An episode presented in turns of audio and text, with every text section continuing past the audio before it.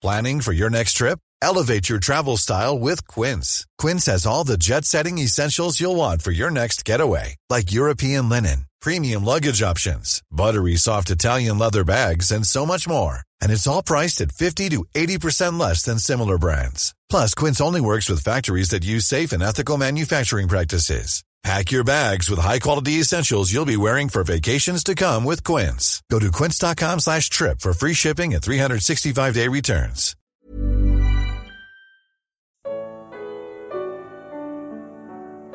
Como foi o processo de expulsão do Criador? Evangelho de Mateus. Comentário de Mari Persona. Judas precisou combinar um sinal para os soldados não prenderem a pessoa errada. O beijo, que era tão comum na época quanto um aperto de mão nos dias de hoje, seria o sinal. Judas avisa que tão logo beijasse Jesus, os soldados deviam prendê-lo. E ele bem sabia que, em outras ocasiões, Jesus escapara milagrosamente das mãos dos que queriam fazer-lhe mal. Ao contrário dos filmes de Hollywood, que sempre escolhem o ator mais bonito para o papel de Jesus, o verdadeiro Jesus era um homem de aparência tão comum quanto, quanto os outros discípulos. Daí a necessidade de Judas apontá-lo para os guardas naquela noite escura. O profeta Isaías escreveu que nenhuma beleza havia nele para nos atrair.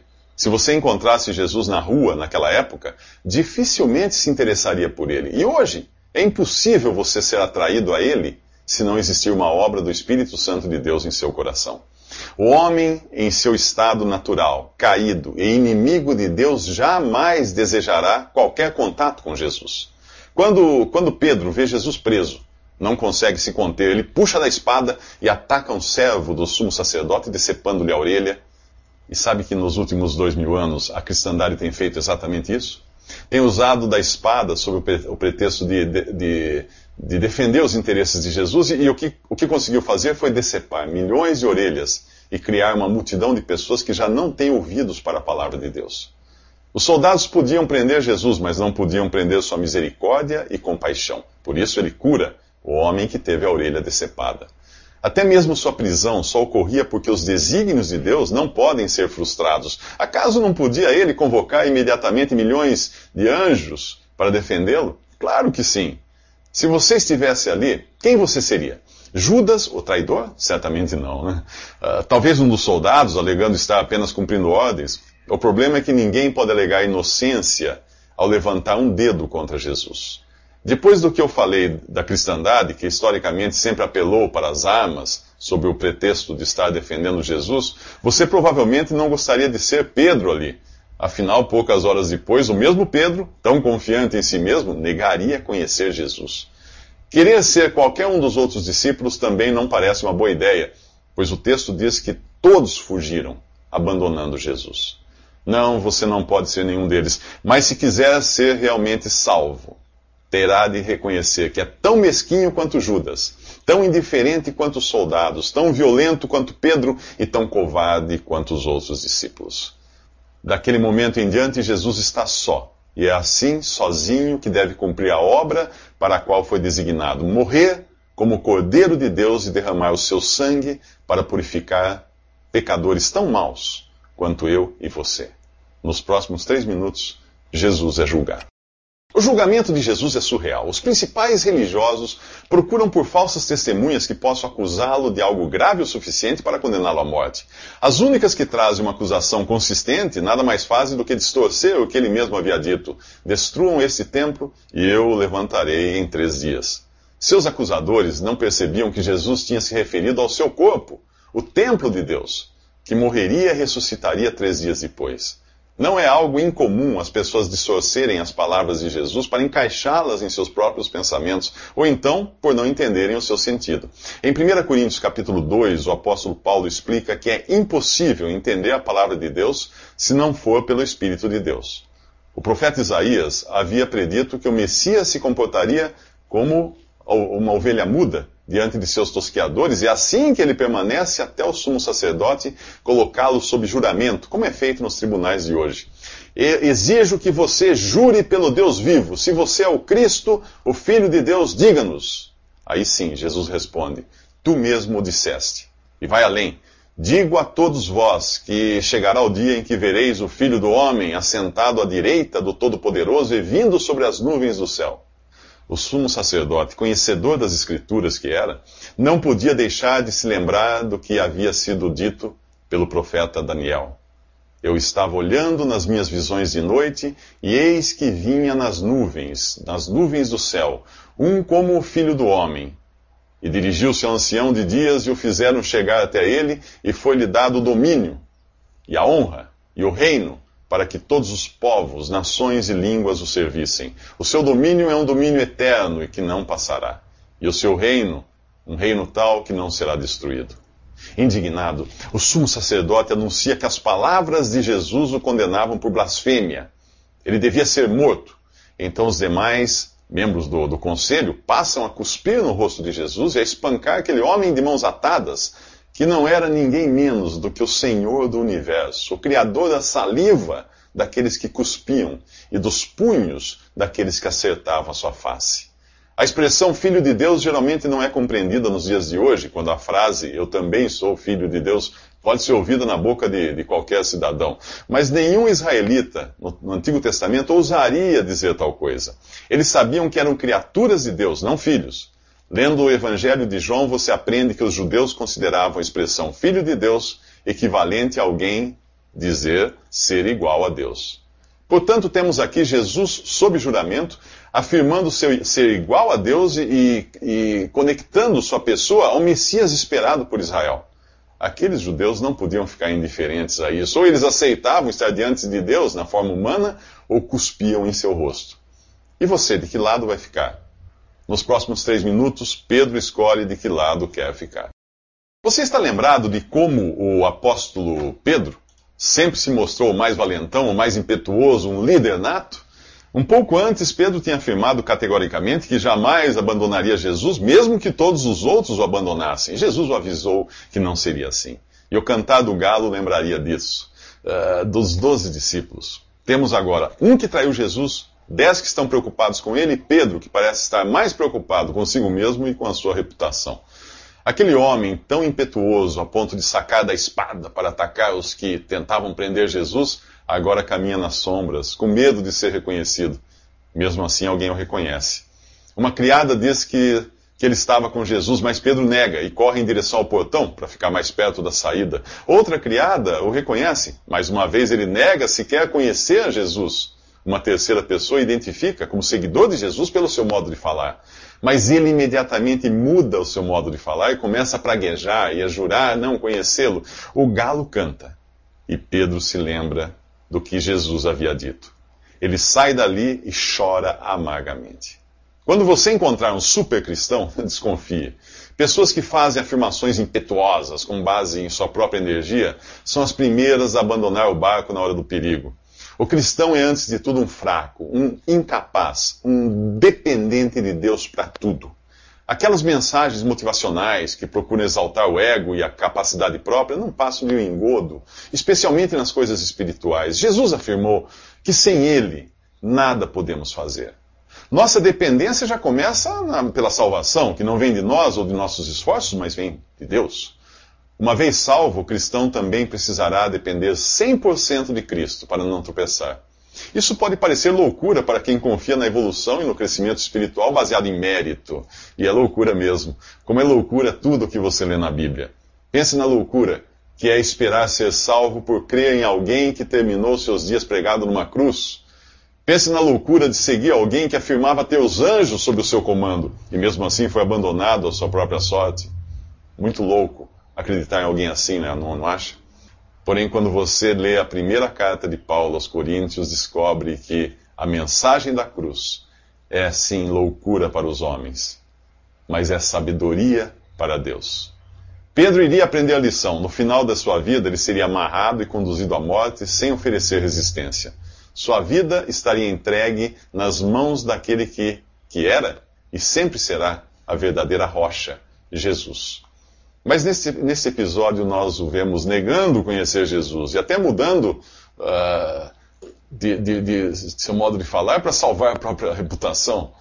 Infelizmente, às vezes a gente faz isso também, só para chorarmos depois, como Pedro chorou. Nos próximos três minutos, Judas também se arrepende, mas não como Pedro. Jesus é condenado à morte pelos sacerdotes e líderes religiosos, mas, por estarem sob domínio romano, eles não podem executar a sentença à maneira de Israel, que era por apedrejamento. Por isso entregam Jesus ao governador Pilatos. Se este o sentenciar à morte, esta será por crucificação, o método romano de execução. Os profetas do Antigo Testamento previram isso. Mil anos antes, Davi descreveu a crucificação de Jesus no Salmo 23. Traspassaram minhas mãos e meus pés, escreveu ele. No Salmo 34, ele previu ainda que nenhum de seus ossos seria quebrado, ao contrário do procedimento normal, que era quebrar as pernas do crucificado para acelerar a morte por asfixia. Enquanto isso, Judas parece arrependido do que fez, mas por outras passagens, nós vemos que ele estava interessado mesmo era no dinheiro. A sua ganância o tornava vulnerável à influência de Satanás que agia nos bastidores. Alguns contestam a culpa de Judas, alegando que ninguém pode ser responsabilizado pelos atos cometidos sob uma influência externa, no caso aí Satanás. Vá dizer isso aos juízes que condenam motoristas que causam acidentes sob efeito do álcool. A influência externa entrou em cena porque a pessoa abriu mão de sua responsabilidade interna. Essa influência pode também vir de Deus, precedida pela insubordinação do homem contra o seu Criador. Depois que Faraó, no Antigo Testamento, uh, decidiu ignorar os avisos de Deus transmitidos por, por Moisés, Deus endureceu o coração de faraó, de faraó. Primeiro veio a insubordinação de Faraó, depois o endurecimento vindo de Deus. Em 2 Tessalonicenses, capítulo 2, você lê que em um tempo ainda futuro, aqueles que não creram em Jesus serão levados por Deus a crer no anticristo. O arrependimento de Judas é diferente do de Pedro. Embora Pedro também tenha sido influenciado por Satanás no capítulo 16 de Mateus, quando negou que Jesus iria morrer, o seu arrependimento aqui por negar conhecê-lo foi sincero e a sua restauração é prova disso. Judas não. Ele não se arrepende de seu pecado, mas das consequências do seu erro. Para entender isso, pense em um corrupto.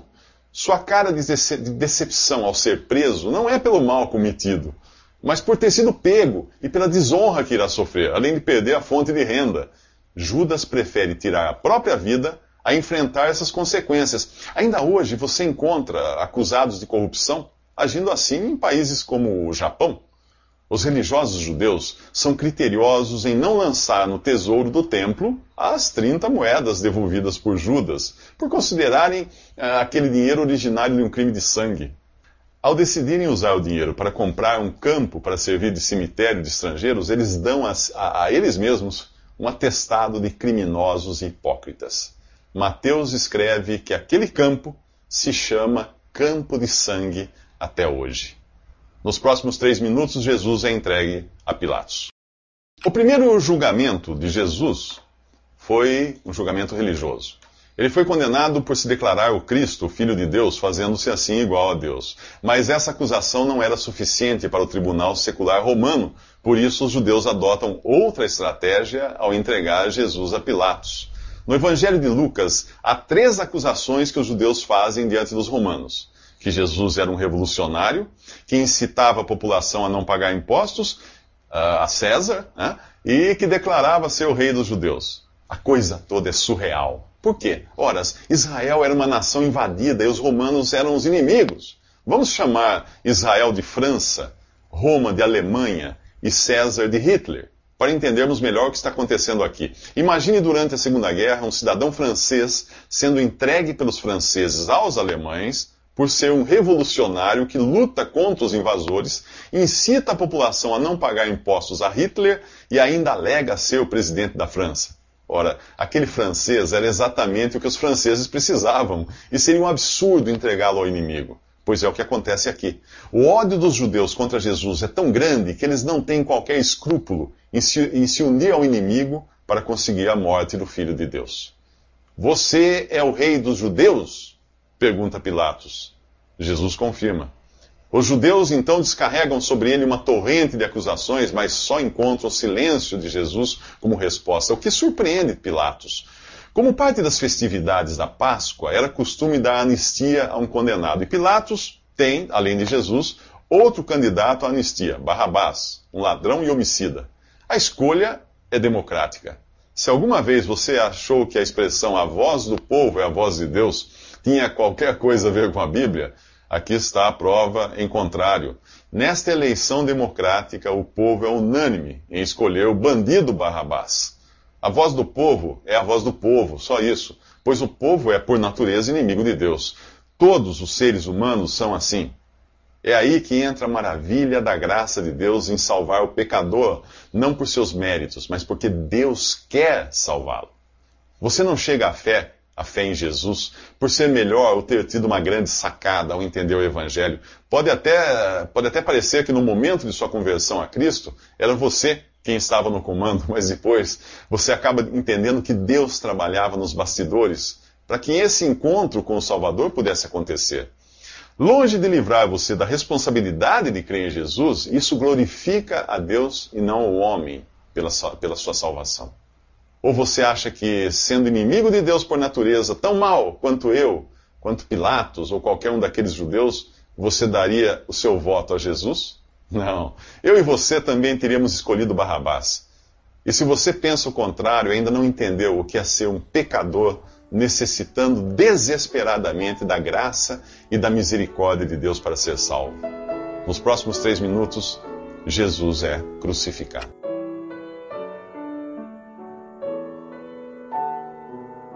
Visite respondi.com.br. Visite também 3minutos.net.